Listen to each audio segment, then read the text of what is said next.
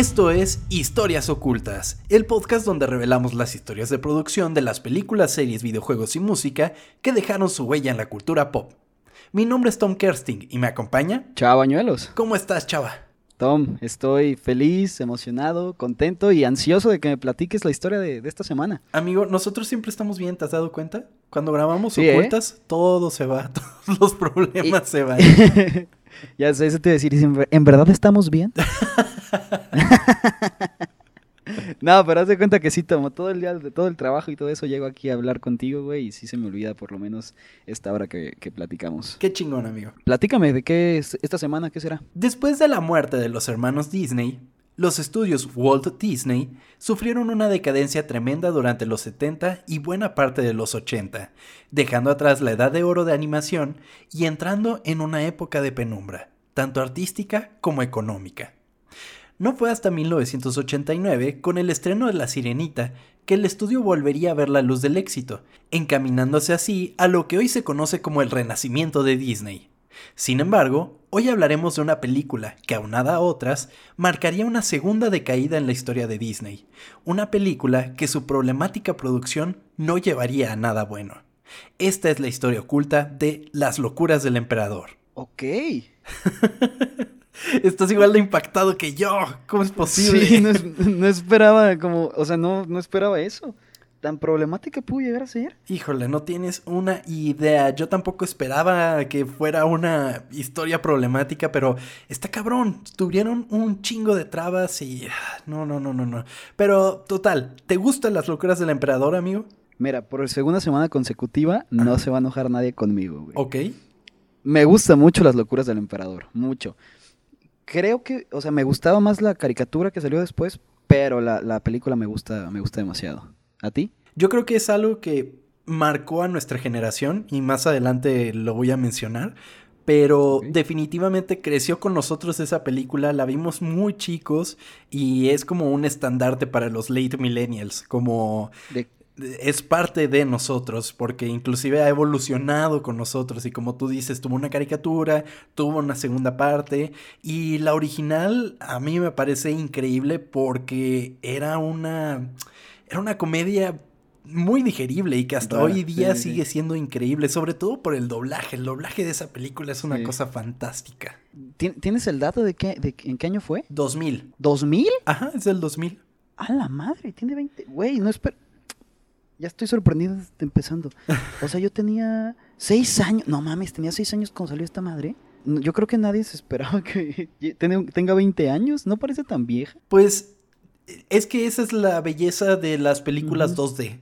Em, tienen la ventaja de que no llegan a verse viejas. Em, eh, por ejemplo, si tú ves una película de CGI de hace 25 años, por ejemplo Toy Story, la primera ya se ve decadente, ¿sabes? Y más pues si las comparas con las nuevas que han estado saliendo. Pero las películas 2D tienen la ventaja de que no envejecen. Tú sigues viendo El Rey León y se sigue viendo increíble. Pues te iba, te iba, a poner de ejemplo. Shrek es del 2001 y ahorita la ves y sí dices, ay, güey, pues sí está... Sí, ya se... O sea, sí se ve que pasaron los años. Sí, claro. O sea, ahí es cuando las historias, las películas CGI, yo creo que tienen que brillar en su historia para que así como Shrek trasciendan de alguna manera y cuando las revisites no sea un viaje tortuoso, ¿sabes? Exacto.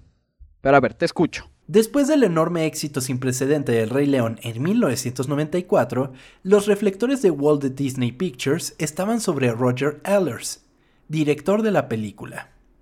Casi de manera inmediata, puso manos a la obra en su próxima cinta, Kingdom of the Sun esta película se basaría en el deseo de Allers de contar una historia ubicada en Sudamérica con una perspectiva que para el momento parecía inexplorada. El Rey León es la película 2D que más dinero ha ganado en el mundo, casi llegando a los mil millones de dólares. Entonces, pues tenían muchísimas expectativas en este director, porque dijeron, o sea, si este güey empieza a hacer películas que nos estén ganando casi mil millones de dólares por, por, o sea, por tirada, pues que este güey haga lo que quiera, ¿sabes? Sí, exacto. Allers salió con Matthew Jacobs para la producción de la película. Una vez desarrollado el pitch, se lo presentaron al entonces CEO de Disney, Michael Eisner, Kingdom of the Sun sería una historia épica ubicada en el mundo inca, un musical con elementos de fantasía. La película sería una historia acerca de un emperador egoísta que encuentra un plebeyo similar a él y cambia sus papeles con este, similar a la historia original de Mark Twain, El príncipe y el mendigo. Eisner, satisfecho con el éxito obtenido del Rey León, dio luz verde a la producción de la película. Inclusive, le otorgó a Allers un control total sobre la historia y casting. Hasta ahorita todo está sonando bien. Así comenzó la producción de Kingdom of the Sun en 1994, y en la misma vena que El Rey León brillaba, Allers buscaba crear un drama épico en el que destacaran los clásicos elementos de cualquier éxito de Disney. Lo que estaba buscando Allers para ese momento era una película muy solemne, muy, muy, con una historia muy llegadora, con un drama muy cabrón, una historia de amor y todo ese tipo de cosas que, pues, caracterizaba las películas de los noventas de, de Disney, ¿sabes? Me, me gustó que usaras la palabra solemne.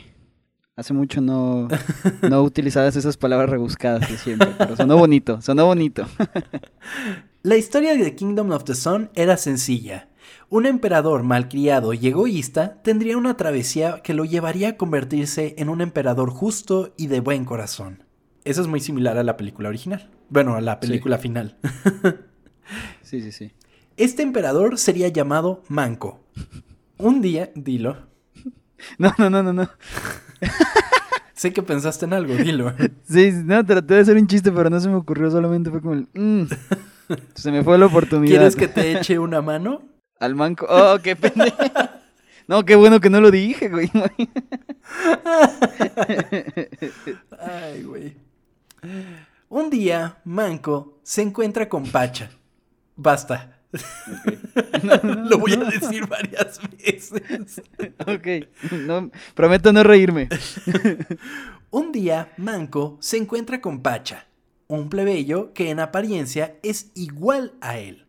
Así, el emperador y el plebeyo cambian lugares, dejándole la aburrida vida de emperador a Pacha. Por otro lado, Isma, una suma sacerdotisa envidiosa de la juventud del emperador, invoca a un antiguo dios para tapar el sol y evitar seguir envejeciendo. Ok, ya le cambiamos a la historia ahí, ¿eh? Totalmente. El plan de Isma sería frustrado por el cambio realizado entre Pacha y Manco, resultando en la conversión de Manco en una llama por medio de un hechizo. Manco así debería surcar una travesía acompañando- acompañado de una creadora de llamas llamada Mata, con la que eventualmente desarrollaría un romance. Además de ese romance, existía un romance entre Pacha y la supuesta futura esposa de, del emperador. Eh, Porque, porque la- se supone que la antigua futura esposa del emperador le cagaba que el emperador fuera así. Entonces cuando ve que Pacha, que es todo bueno y así, eh, dice, ah, pues ahora sí, qué pedo. Y pues se termina enamorando de Pacha originalmente, ¿sabes?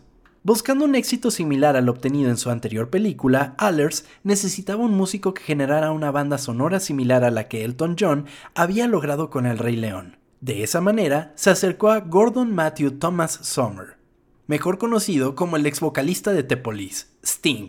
Sting crearía la banda sonora de la película, así como canciones originales para la misma, pero solo accedió a trabajar con Disney si le daban la libertad a su esposa de grabar un documental en el que relatara el detrás de escenas de la producción de la película. Disney accedió y así Sting puso manos a la obra. ¿Tú eres lo mismo? Eh, tú- Deja a mi esposa grabarme. Pero no solo a él, también como, como el, el proceso de animación y todo eso. Eh, O sea, iba a ser un documental tal cual. Y Sting sí se queda, ¿no? Creo que recuerdo una canción. Hay una canción de Sting. Y Sí, más adelante sí, platicaremos de eso. Pero además, este documental que graba la esposa es una de las bases que tomé para generar la investigación. El, Oh, el documental se llama Sweatbox. Y básicamente relata todo el pedo que hubo para grabar esta película. Y sobre todo desde la perspectiva de Sting, que estaba como. De- o sea, estaba como más alejado de la parte de producción, pero pues obviamente le afectó un chingo. Eh, pero está muy interesante. Se supone que Disney así compró los derechos para que nadie viera ese documental. Pero, güey, lo primero que aparece es el documental en YouTube cuando lo buscas. O sea, o sea no los compraron bien. no los compraron bien, no los guardaron bien. Tal vez más bien. Sí, no. Se filtró así, cabroncísimo. Pero está muy chido porque además, eh, si a ustedes les gustan los detrás de cámaras y sobre todo de la animación, ese está muy chingón porque te muestran mucho del proceso que tiene una, película de esta manera y que además tan accidentada como lo fue esta. Entonces, pues, eh, pues está muy chido. Denle un vistazo. ¿Sí es muy, es muy conocido? No, de, o sea, oh. es conocido en el sentido de que la gente que lo vio lo califica muy chingón. O sea, sí tiene así calificaciones muy chidas y, y lo justifica, está muy bien hecho. Después de un año de preproducción, el equipo detrás de la película realizó un viaje a Machu Picchu para realizar estudios acerca de la cultura, el paisaje y la historia detrás de los incas. Eso me gustó un chingo de las producciones de Disney, como que siempre mandan a sus animadores y todo eso a hacer estudio de campo. Sí, claro, pues es que así vas a hacerlo mejor, ¿no? Te, te inspiras mejor de verlo en Google a estar ahí, güey, pues... Y además en esa época que tampoco era tan fácil como ver referencias de Google. Bueno, se me olvida que es en el 90 y qué? 95. Es verdad. Sí, no, pues sí, es peor. Es muy complicado, pero, o sea, es algo que hasta hoy mantienen. O sea, tú ves, por ejemplo, Coco, vinieron un chingo de animadores aquí a México, ya anduvieron por pueblitos y toda la cosa.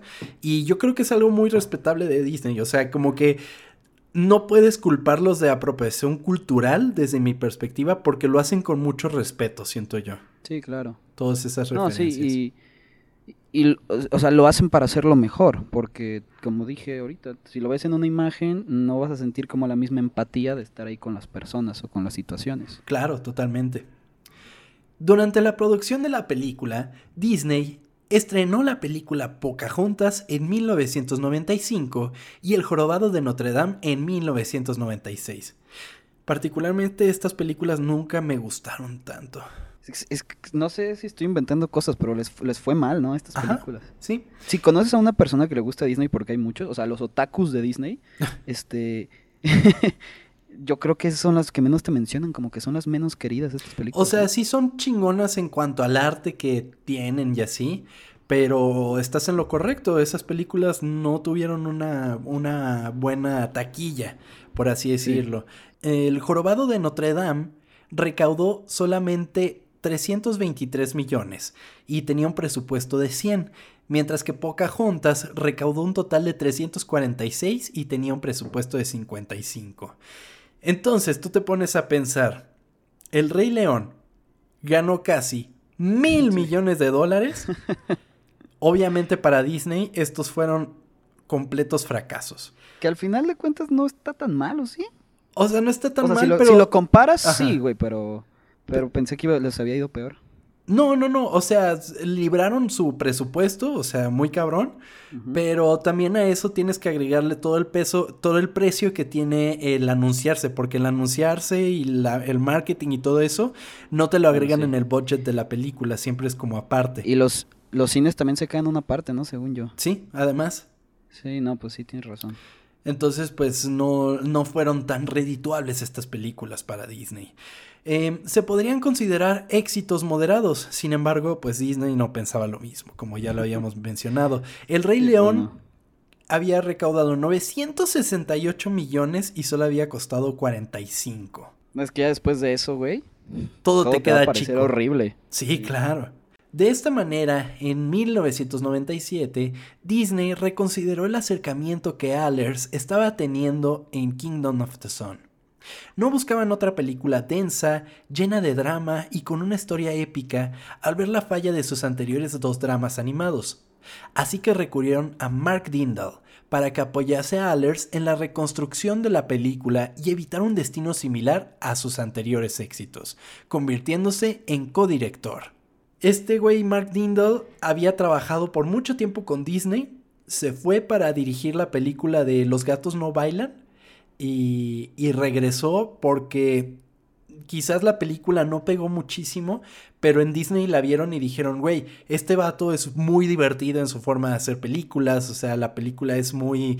Em, estrafalaria y a cada rato hay cosas sucediendo en pantalla. Queremos que sea algo así. O sea, querían, estaban buscando eso, sí.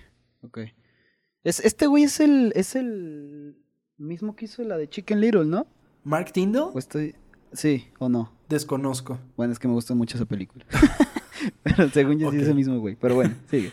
Sin embargo, a pesar de la cercanía de ambos directores en proyectos anteriores, habían trabajado en La Sirenita juntos porque Allers era dibujante de storyboard y Mark Dindal era animador en la película. Entonces ya habían tenido chance de, de conocerse antes. Eh, la película se encontraba en un constante tira y afloja entre ambos, teniendo cada director una intención y visión distinta. Por un lado, Allers pensaba en la película como una épica y solemne pieza similar a las últimas películas de Disney, mientras Dindal buscaba un tono más alivianado y utilizando la comedia como el centro de gravedad de la historia. Ya se lo habían dicho, güey. No lo queremos así. Y aún así insistía, pero pues este güey con su perspectiva de la historia pues decía, no, lo mío tiene que ser así, una cosa increíble. Para estas fechas, tratos de merchandising se estaban cerrando en el departamento comercial de Disney, ajustando como estreno el verano del año 2000, teniendo tratos promocionales con Coca-Cola y McDonald's, además de otras empresas importantes, lo que, contractualmente, obligaba a que la película estuviera lista para la fecha pactada.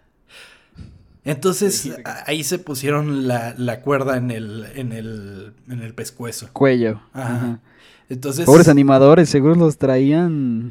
No, y espérate, porque ahí todavía tenían chance, todavía era 1997, todavía tenían tres años, Ah, bueno. que estaba mm, adecuado para el momento, pero pues vamos a ver qué más pasó. En los screenings internos de la película, la opinión general concordaba en que era una mezcla sin sentido, de una historia que no iba a ningún lado, con pequeños destellos de grandeza en algunas partes que no parecía haberse explotado durante el resto de la pieza. En este punto, la producción se encontraba perdida, sin un punto de equilibrio ni una meta como obra. Los roces entre los directores, la falta de continuidad y la constante variación de tonos parecían no llevar a la película a ningún lado. Yo haciendo la tarea, güey. ¿Por qué? Porque siempre era un pedo, güey. No mames, recuerdo eso. Siempre era un pedo ponerme de acuerdo con mis ideas, güey. Así que para aclarar, los dos estudiamos animación, somos compañeros de generación. Y Así es. pero pero ¿por qué? O sea, como que tenías varias ideas y no Sí, eso era mi principal pedo. Tenía como tantas ideas. Ajá. Y, y al final era como que, ok, eso está chido, pero ya después como nunca se, nunca nunca se concretaba se nada. Concretaba y era como, bueno, ya saqué ocho, está bien. Con eso me doy. O siete, güey. Sí, güey.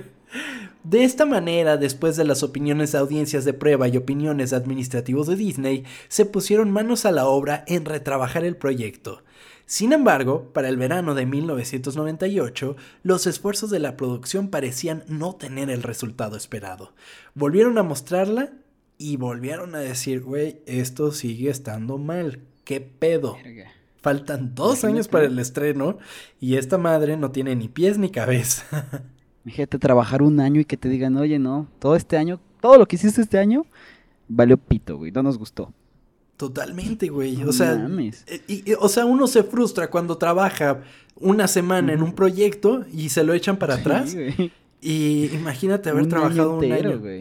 Y nada más porque estos dos pendejos no se ponían de acuerdo. Verga. Para el verano de 1998, Kingdom of the Sun se veía lejos de finalizarse, y con el rápido acercamiento de la fecha de estreno, administrativos de Disney se volvieron locos. Inclusive existe la leyenda que entraron furiosamente a la oficina de Randy Fulmer, quien era el productor de la película, y pusieron su dedo índice a pocos centímetros de la cara del realizador y le gritaron, tu película está así de cerca de ser cancelada. Imagínate el productor, güey. No mames. El güey ahí jugando buscaminas, güey. Llegan y te hacen eso. No mames. O sea, ahí ya, o sea, tienes que empezar a hacer que rueden cabezas, güey. Sí, corres uno de los dos, ¿no? Bueno, corres al, al cabrón que no, que no hizo lo que le pediste, güey. Totalmente. Fulmer le explicó la situación a Allers. El director, consciente que la producción estaba retrasada, solicitó extensión de tiempo de producción de entre seis meses a un año. La cual, No, obviamente, le fue negada por Fulmer. Sí. Dile eso a Coca-Cola y a McDonald's que nos pagaron millones. Exactamente, ese es el gran problema. De esta manera, Allers decidió dejar el proyecto en el que había trabajado por varios años, dejando a Dindal como único director. Qué cabrón, ¿no? O sea, dejar tu bebé así de... Sí, güey, ha de ser horrible. Muy cabrón. O sea, algo que tú ideaste y que además el director, este Allers, dijo, güey, yo ya no siento que esto sea mi idea. O sea, como que cada vez le metían más cosas y más cosas y más cosas y decían, pues sí era, pero imagínate que no tenía el cerebro que yo le había puesto, era como un Frankenstein. Y, seguro llevaba años pensando en hacer esto. Yo Muy cabrón. Pues desde el 94, cuatro años en producción, pues... Pero tal vez desde antes ya tenía como esa idea de, de esta historia. Ah, sí, probablemente y que de repente, ¿sabes qué? Adiós. Se sentir horrible, güey. Muy cabrón, pero pues le dieron órdenes superiores y no las acató, entonces pues... pues también no podemos eh, criticar a Disney por la toma de decisiones. o sea, te están pagando, güey, ubicas, te están pagando para que lo hagas. Totalmente. La noticia llegó a oídos de altos directivos de Disney, quienes obligaron a Fulmer y Dindal a salvar el proyecto en dos semanas o este sería completamente cancelado. Verga, ¿cómo haces eso? O sea, no, no que lo terminaran, sino que lo reestructuraran y quedara chingón.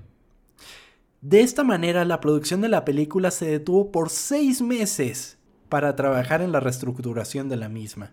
Este suceso impactó a todo el equipo, los cuales desconocían el futuro de la película y fueron resignados para trabajar en varios segmentos de la película Fantasía 2000, mientras se encontraba una solución al proyecto.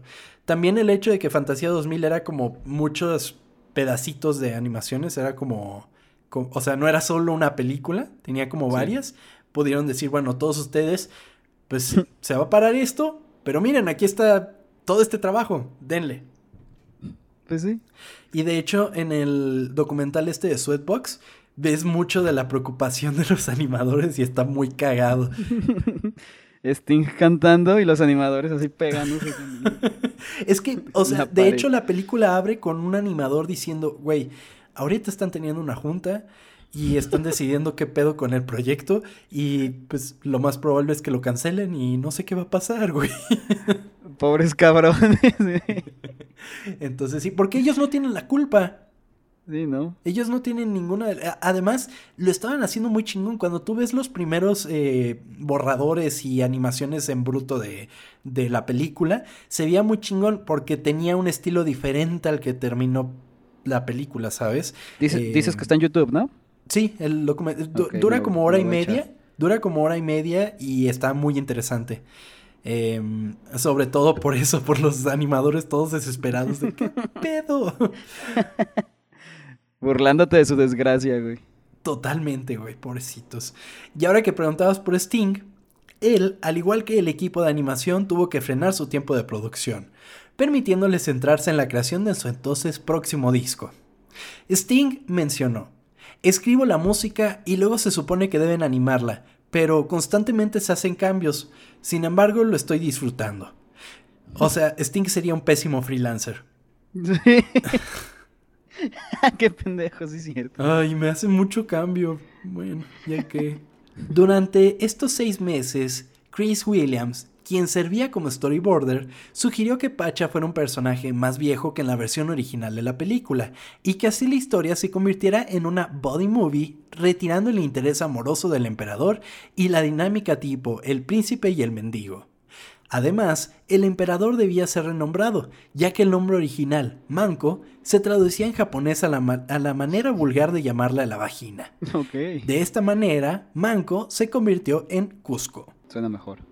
Güey, yo nunca me había puesto a pensar de que tienes, o sea, cuando estás haciendo un producto así que se va a traducir a miles de idiomas, bueno, chingos de idiomas, miles, a chingos de idiomas y la van a ver en un montón de lugares, tienes que pensar que no sea puercadas en otros lugares los nombres de los personajes o de los lugares, lo que sea. Aquí cuando, cuando se hace, cuando se traduce al español, se traduce solo a, o sea, se traduce por país o toda Latinoamérica? ¿No Depende, generalmente es toda América Latina. Por ejemplo, películas que tienen mucho, mucha tropicalización hacen una versión para México y hacen otra para el resto de América Latina que es más como neutra. Ok. O sea, ahora me viene sea, mucho a la cabeza Los Increíbles, por ejemplo. Otro elemento que se aunó a la historia fue la presencia del compañero de Isma, el memorable Kronk. Güey, es lo máximo. Sí, güey. Que, que, que yo tengo la teoría de que ese güey era como el boy toy de Isma. ¿Tú crees? Sí, súper sí, güey. Que va a ser Isma con un güey de 26 años ahí. Pues a lo mejor es su amigo, güey. no Ay, sé. sí, güey. Tú siempre viendo lo peor. Mm, no, o sea, o sea, yo me pongo a pensar y digo, ni que fuera su empleado porque la despiden en la película y ahí sigue este güey, ¿sabes? Tienes razón, güey. ya no van a ver la película igual. No, güey, me, me vienen imágenes muy feas a la cabeza. No. No lo pienses gráficamente, amigo. no, pues, ¿Qué pedo? no, güey, ya. E- Este güey le sacaron una película, no me acuerdo. Sí, claro, es la secuela, directo a video. Pero no está tan chida. A mí no me gusta No mucho. me acuerdo, la verdad, la verdad no me acuerdo mucho de, A cada rato la pasaban en Disney Channel. Las canciones compuestas por Sting, ocho para el momento, serían retiradas. A lo que el cantautor respondió, al principio estaba enojado y molesto, después solo quería venganza. Güey, eso dijo Sting. Y, lo dicen en el, en el, ¿cómo se llama? No, ese en el statement lo saqué documental. de otro lado, no lo saqué del Ah. documental. No, lo- me lo imagino volteando la cámara y diciendo, quiero venganza. Sin embargo, Disney aceptó que tres de las canciones creadas por Sting fueran agregadas al álbum con el soundtrack de la película como canciones bonus. Em, además, conforme la producción avanzó, consideraron útil incluir la canción Perfect World como escena de apertura para demostrar el estilo de vida de Cusco. Los productores se acercaron a Sting para pedirle que interpretara la canción, pero este declinó, ya que según sus palabras estaba muy viejo para, para cantar una canción que fuera tan alegre, juvenil y hip. O sea, sí se vengó. Así se vengó, yo creo. De esta manera, venganza. de esta manera se recurrió a Tom Jones, quien aceptó el trabajo. Y nada más para destacar, Tom Jones es 11 años más viejo que Sting. Pero bueno, eso no es lo que importa, ¿verdad? Sí. A partir de la reestructuración del proyecto y la búsqueda de Disney por abaratar esta y todas sus películas animadas de manera tradicional, el director Mark Tyndall buscó un acercamiento más simple en el que se hiciera mayor hincapié en los personajes, antes que en técnicas abrumadoras de efectos especiales y técnicas cinemáticas. Si tú te pones a ver, eh, digamos, El Rey León, por ejemplo, y luego te pones a ver eh, las locuras del emperador, vas a notar un chingo de cambios cinemáticos. O sea, eh, Más sencillo que. es mucho más sencilla. Tiene más como un aspecto como de caricatura de tele, de alguna manera. O sea, no la ves como una obra cinematográfica cabrona, porque no tiene tomas así, eh, no tiene tomas de paisajes así increíbles, eh, recurre mucho a la repetición de cuadros y todo eso. Es hasta cierto punto barata, porque pues tuvieron que realizarla en chinga toda la película. Pero es que también estaba cumpliendo lo que le pidieron, güey. Claro, y además la empezaron desde cero. O de- No o sea, mames. O sea, todo lo o sea, todo lo borraron. muy poquito Bueno, pues, servía. Y, eh, o sea, agarraron lo poquito que les servía y le- se le echaron de nuevo. La animación final comenzó en 1999, No mames. un año antes del estreno, con 400 artistas y 300 técnicos, así como, el mate- eh, como personal de producción.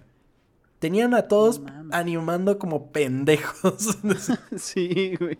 Me los imagino, pobres cabrones. Inclusive, inclusive, bueno, este era el estudio que estaba en California y tuvieron que pedirle ayuda al estudio de Walt Disney Animation en Florida y al estudio de Disney Animation en Francia. O sea, todos en chinga y Todo mundo en chinga para que saliera esa chingada. Con latigazos y todo el pedo, güey. de, Ándale, cabrón. Así de, güey, tuviste cuatro años para terminarla. Me vale madre, sí, ándale. No mames. El proyecto finalmente parecía tener rumbo. Fue renombrado a The Emperor's New Groove, Las locuras del emperador, y se otorgaron unos meses extra de producción, tomando la fecha de estreno inicial la primer película CGI de Disney, Dinosaurio. Nada más, dinosaurio está verguísima, güey. No, discúlpame. A ver, ¿qué prefieres?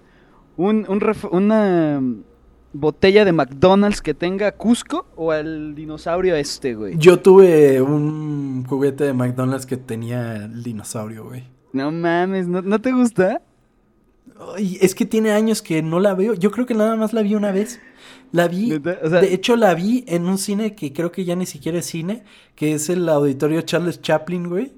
No, ya no es cine, güey, no mames. Sí, ahí, ahí la vi, así como Tarzán, ahí vi esas películas. Y, y no mames.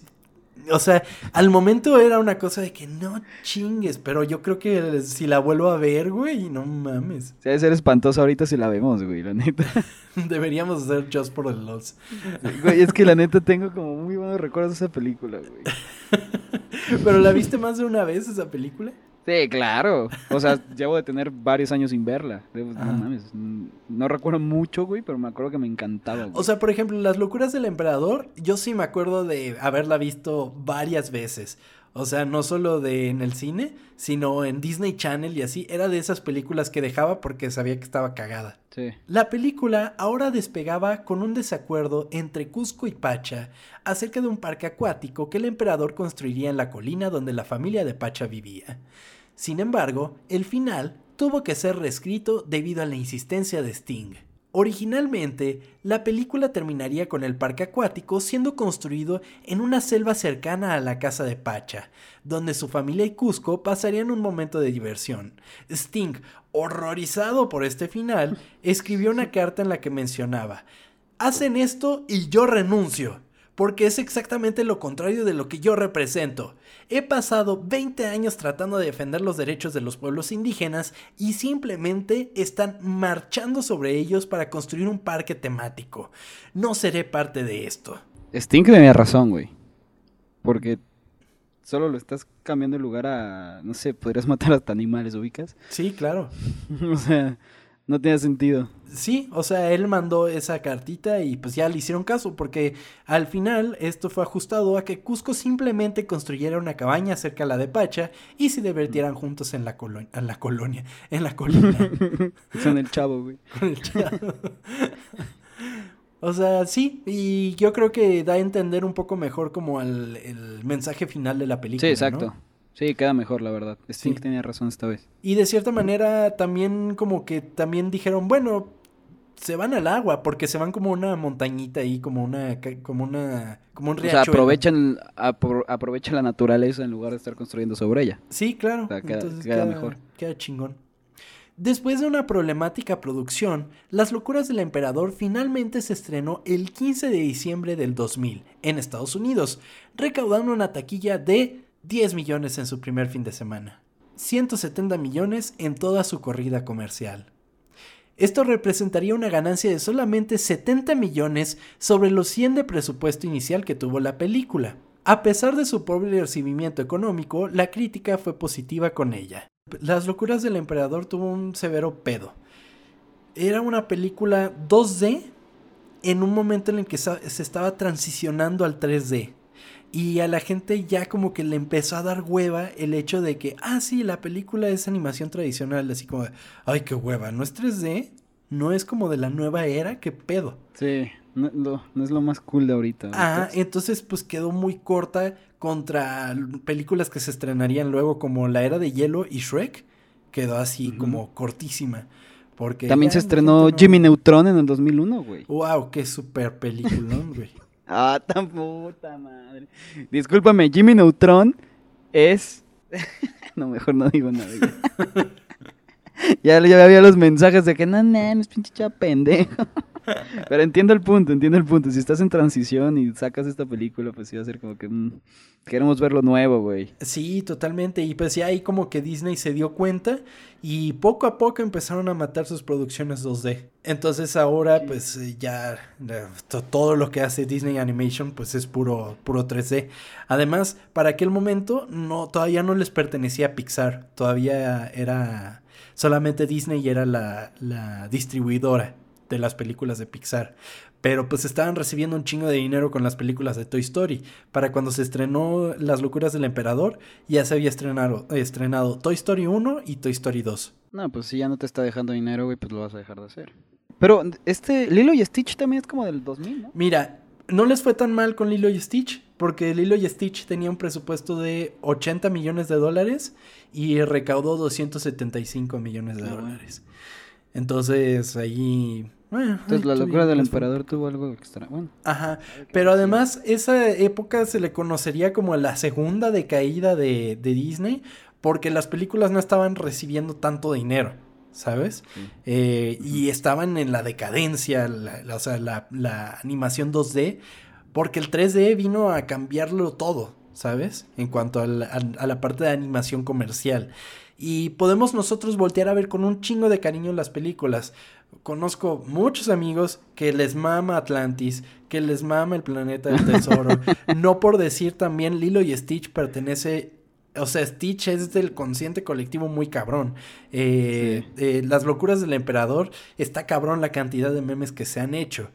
Y, Sí. y- y- y bueno, nos pertenecieron a nosotros, pero desde la perspectiva de Disney, no les estaba yendo bien, güey. No estaban contentos con, los que, con lo que estaban haciendo. sí, no, es que nunca lo había tomado así, ¿eh? nunca lo había pensado de esa forma, porque nosotros de sí le tenemos los mejores recuerdos del mundo Claro. y los cabrones de aman pinches películas. Sí, güey. Y como que no han de, no han de medir el éxito y la importancia que tuvieron sobre nosotros. En 2005 se estrenó una secuela de la película directo a video llamada Kronk's New Groove, que era la que estábamos mencionando, que se centraba en el claro personaje más popular de la franquicia. Consecuentemente, Disney Channel produjo una serie animada, The Emperor's New School, la cual Uf. tuvo una duración de solamente dos temporadas. ¿Qué? Sí, son dos temporadas, cincuenta y pocos episodios. Recuerdo, recuerdo haberla visto un chingo de tiempo. No sé, me encantaba. Esa sí me encantaba, güey. Fue cuando en a México llegó Disney, porque antes en México no había canal de Disney, güey. Y llegó, no recuerdo bien en qué año, y empezaron a poner ese tipo de series. Y verga. No, como, bueno, es que no había canal como tal, pero ¿te acuerdas que las pasaban en Azteca? Ah, sí, en Azteca, los sábados en la mañana, Los ¿no? sábados en la mañana. Simón, güey, sí es cierto, pero, o sea, solo era como un día, porque ah, de repente, como en verano, ponían el canal de Disney y estaba la caricatura de Lilo y Stitch y todo ese pedo, pero no teníamos como el canal en sí, güey. Y de repente llegó y salieron un chingo de. Deja de tú, series. porque además al principio Disney Channel era de paga, tenías que pagarlo. Y Sí, luego ya, ya lo abrieron a cualquier sistema de cable. Era cuando estaba DirecTV o Sky y que tenías que era como pay-per-view, sí, cierto, tienes razón. Ajá, te tenías que pagarlo como paquete extra. Y, y ya cuando lo presentaron, o sea, cuando ya estaba disponible para todas las teles, pues fue cuando empezó a pegar bien cabrón todas esas caricaturas. O sea, la de... la- como que ya tenían esa, esa técnica ya muy medida. Porque, por ejemplo, del Rey León sacaron de Timón y Pumba, de Toy Story sacaron la de. Sí, Buzz cierto. Lightyear, eh, sacaron esta de las locuras del emperador. No se me vienen otras a la cabeza, pero como que fue algo que empezaron a manejar y me imagino les funcionó. O sea, por lo menos dos temporaditas ahí, pues yo creo que es algo decente. O sea, si logras hacer una y te firman una segunda, pues ahí está, ya la, ya la pues libraste. Tienes razón. Conforme los años pasaron, la película ganó popularidad. El Internet, regido por una generación que, le que la disfrutó en sus primeros años de vida, le dio un resurgimiento por medio de incontables memes y referencias a la película, convirtiéndola así en la película que más allá de su problemática producción, dejó huella en el consciente colectivo millennial. ¿Cuál es tu meme favorito de las locuras del emperador? El de Pacha, güey. Yo, es que creo que es el que se me viene a la mente. Pacha es lo como- máximo, güey. El que está casi como. Es o sea, que- yo creo que todo el mundo sabe cuál es, pues. Ese, ese meme me encanta. El meme que mejor describe la película, el- el de Pachita. Sí, güey. ¿El tuyo también ese? A mí me gusta mucho el de Pacha, pero también de Kronk hay muy chidos. O sea, ya que agarren de template el de cuando le sale el diablo y el ángel, güey. Ah, sí, cierto, güey. Vete al infierno y tú vete al cielo. Es verdad. hay muchos, güey. Y, y eh, cada vez que la revisitas como que encuentras otras cosas muy cagadas. El otro día me estaba riendo mucho de una escena que como que no me causaba mucha gracia cuando estaba chico porque quizás no le ponía mucha atención. Pero, güey, hay un momento en el que Kronk está hablando con Cusco e Isma y les dice como para romper el hielo. Oigan, ¿vieron el cielo hoy? Era el mismo. Es como de, güey, qué pendejada es? Güey, la voy a volver a ver. Es Este- increíble.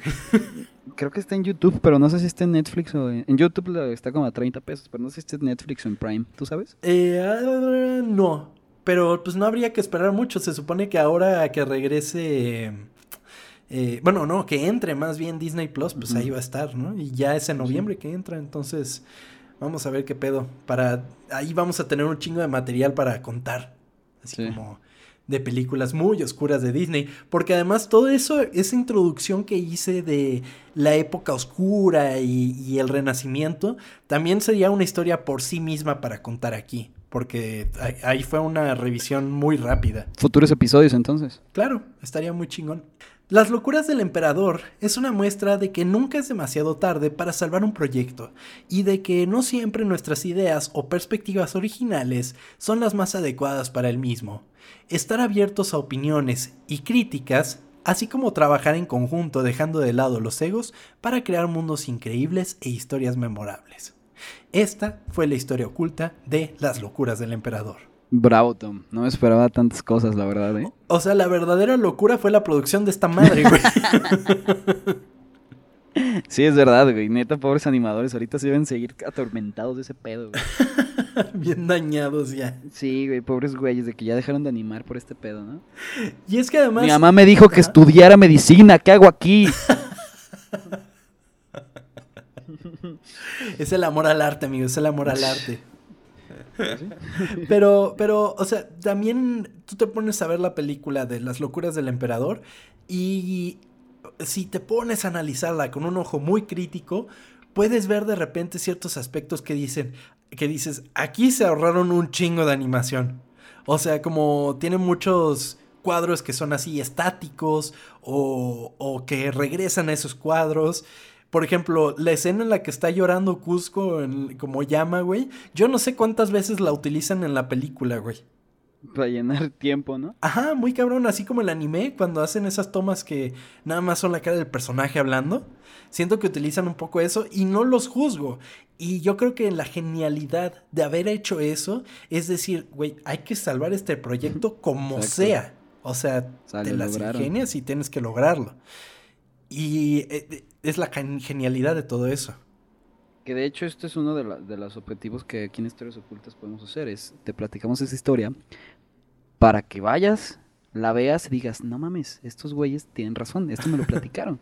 Claro, que revisiten todas los, la- las películas, los discos y todo lo que hablamos. Los aquí. ves con otros ojos, pues. O sea, dices, ah, verga, sí es cierto, tienes más conocimiento de ese pedo. Totalmente, eso es lo interesante y lo que tratamos de lograr en este programa, en el que, como siempre menciona Chava, no somos mamadores. Entonces, todo lo que quieran decirnos, lo pueden decir a través de las redes sociales, arroba ocultas en todos lados, ocultas con doble O, porque somos muy cool en este podcast. Entonces, vayan a buscarnos ahí y mándennos sus mensajes. Como por ejemplo, las personitas que nos estuvieron, eh, estuvieron acercándose a nuestro programa en estos días, a los que les mandamos un saludo muy afectuoso, les mandamos un abrazo enorme. eh, por aquí los tengo, aquí están. Eh, Roberto Lo, le mando un abrazo muy grande, muchas gracias por escucharnos. Nos dijo que, que les gustaba un chingo cómo escribíamos los guiones, entonces pues espero seguir cumpliendo esas expectativas en cuanto a los guiones. Eh, Diego Carby, eh, colega de la carrera de animación, eh, muchas gracias por escucharnos. Nos mencionó Carby? él- ¿Eh? Toda la vida lo dije mal. ¿Por qué? Perdóname, Diego. Yo siempre decía Carvey. o sea, bueno, tal vez sí es Carvey. En fin, a Diego le mandamos un saludo enorme. eh, que además estaba mencionando que él conoció al creador de Ren y Stimpy. Y que y dice que sí estaba bien dañado, güey. Que sí lo veía como bien rarito. Verga. También le mandamos un abrazo a Isela Vela. Muchas gracias. Ella, todo lo que subimos lo Te comenta amamos. y es increíble que, que- que Gracias. nos apoyes de esa manera. Muchas gracias. También a Denise Yepes, que mostró mucho interés y que le va a mostrar a sus alumnos de que les iba a mostrar un podcast para cuando estuvieran trabajando. Entonces, te agradecemos mucho eso porque además nos traes oídos nuevos y eso nos gusta un chingo. También le mandamos un saludo a Krista Naomi eh, Gómez, le mandamos un saludo muy grande, muchas gracias por escuchar y particularmente al podcast Planeta Terror que pues también pueden buscarlo en redes sociales. Muchas gracias por acercarse a nuestro podcast. En serio, muchísimas gracias, muchísimas gracias. ¿Y tú tienes algún saludo pendiente, chava? No, esos eran todos los que tenía anotados aquí también. Ah, que por cierto, espérate, ya me acordé. ¿Te acuerdas que em, dije que no me habían atacado este, esta semana? Ajá. Eh, la semana pasada dije que toda la gente que ve, que, vi- que prefería Cartoon Network, este, pues tan mal. Y sí recibí un par de ataques acerca de eso, de que cómo era, cómo era posible que me gustara más este Rugrats que, ¿cómo se llama este el perro rosa?